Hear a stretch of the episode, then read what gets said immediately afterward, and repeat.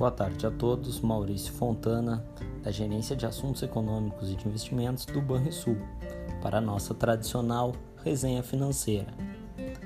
No ambiente internacional, os mercados mundiais oscilaram entre as incertezas quanto ao impacto da Omicron na retomada econômica e indicadores perdendo força.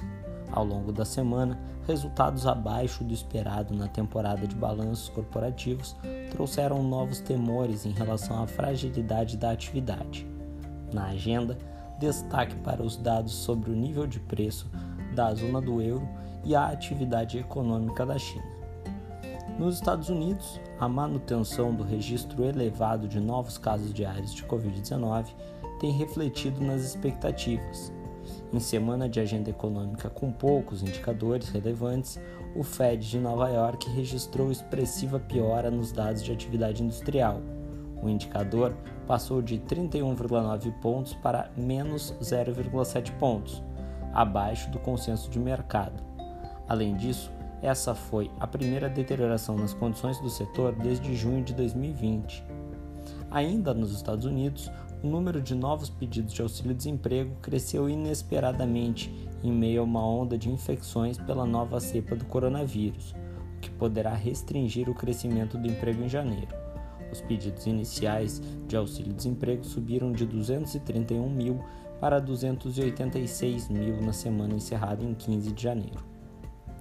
Na zona do euro, por sua vez, a inflação ao consumidor alcançou a máxima histórica de 5% em dezembro, acelerando marginalmente em relação à alta de 4,9% registrada em novembro. Já o núcleo do índice teve alta de 2,6% no mesmo período. A meta de inflação do Banco Central Europeu é de 2% no médio prazo.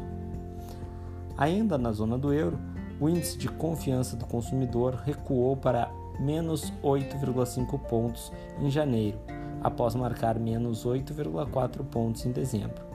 Esse foi o quarto mês consecutivo de recuo do indicador, à medida que consumidores observam a alta da inflação e os temores com a disseminação da Covid-19.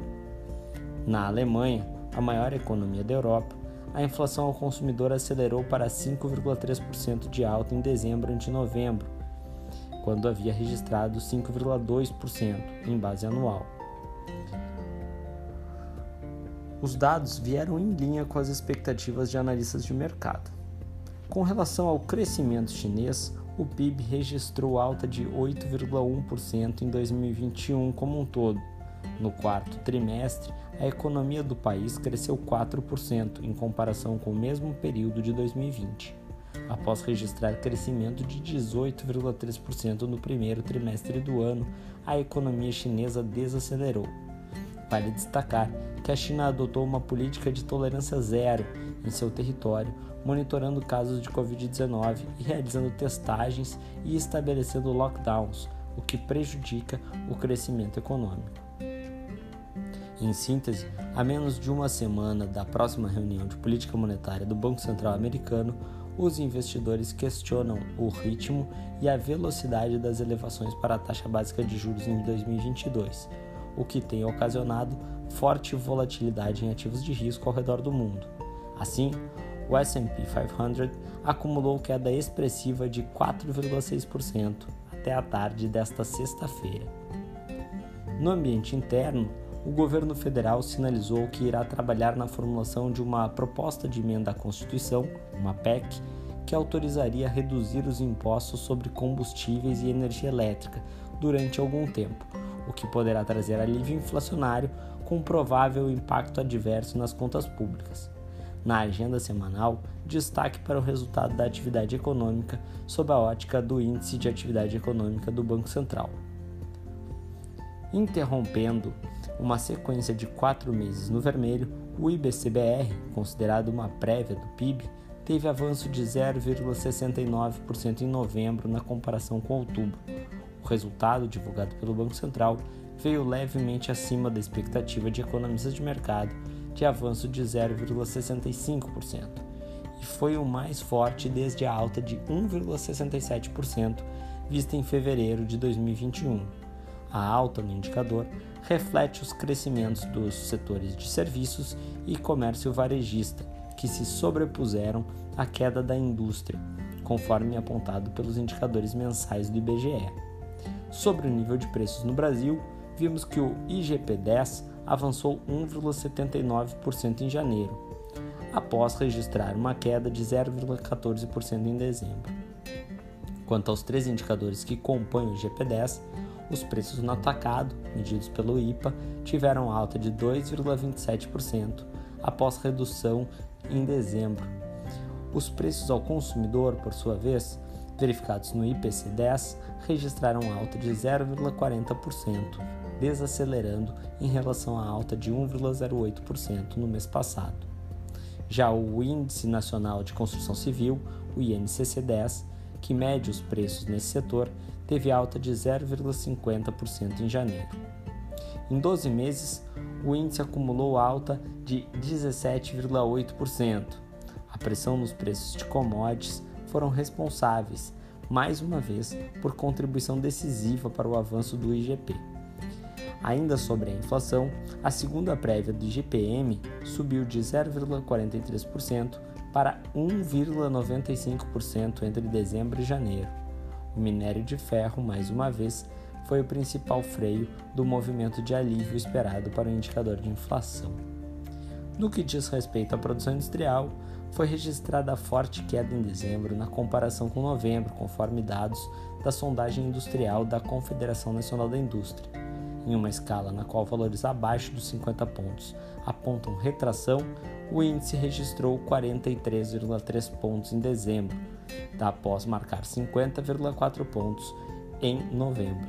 Foi o sexto trimestre consecutivo em que os gargalos da indústria dificultaram a aquisição de insumos. Os índices de expectativa de demanda de exportação, de compras de matérias-primas e de números de empregados melhoraram em janeiro, indicando maior otimismo dos empresários para 2022. No mercado financeiro, os ativos de risco domésticos tiveram desempenho positivo, impulsionados pela valorização das commodities, com o dólar recuando cerca de 1,4% e os juros em queda, contribuindo para avanço de 1,8% do Ibovespa ao longo da semana. Entre as projeções de mercado, segundo o mais recente boletim Focus do Banco Central, a projeção para o IPCA em 2022 ficou próximo da estabilidade, com a mediana de mercado esperando alta de 5,09%. Já para 2023, o mercado avançou suas expectativas para alta de 3,4%. No que diz respeito à taxa Selic, para o final de 2022, a mediana de mercado aponta para 11,75% ao ano, com a queda para 8% no final de 2023.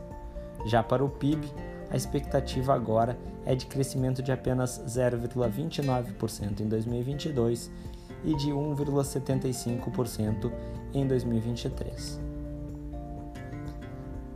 Na agenda de indicadores para a próxima semana, teremos no dia 24 uma nova edição do relatório Focus, além de indicador de expectativa de inflação dos consumidores no Brasil e os dados de PMI composto, as preliminares para os Estados Unidos para a zona, e para a zona do euro.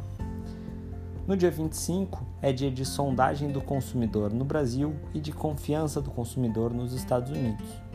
Já no dia 26, importante dado de inflação no Brasil, com a divulgação do IPCA 15 de janeiro, além da decisão de taxa de juros do FOMC nos Estados Unidos. No dia 27, vários dados: sondagem da indústria no Brasil, CAGED, também por aqui, e a variação do PIB no quarto trimestre nos Estados Unidos. Já no dia 28, encerrando a semana, teremos dados de IGPM de janeiro no Brasil, além da PNAD contínua com a taxa de desemprego de novembro e o deflator dos preços de consumo nos Estados Unidos em dezembro. Tenham todos um bom final de semana e bons investimentos.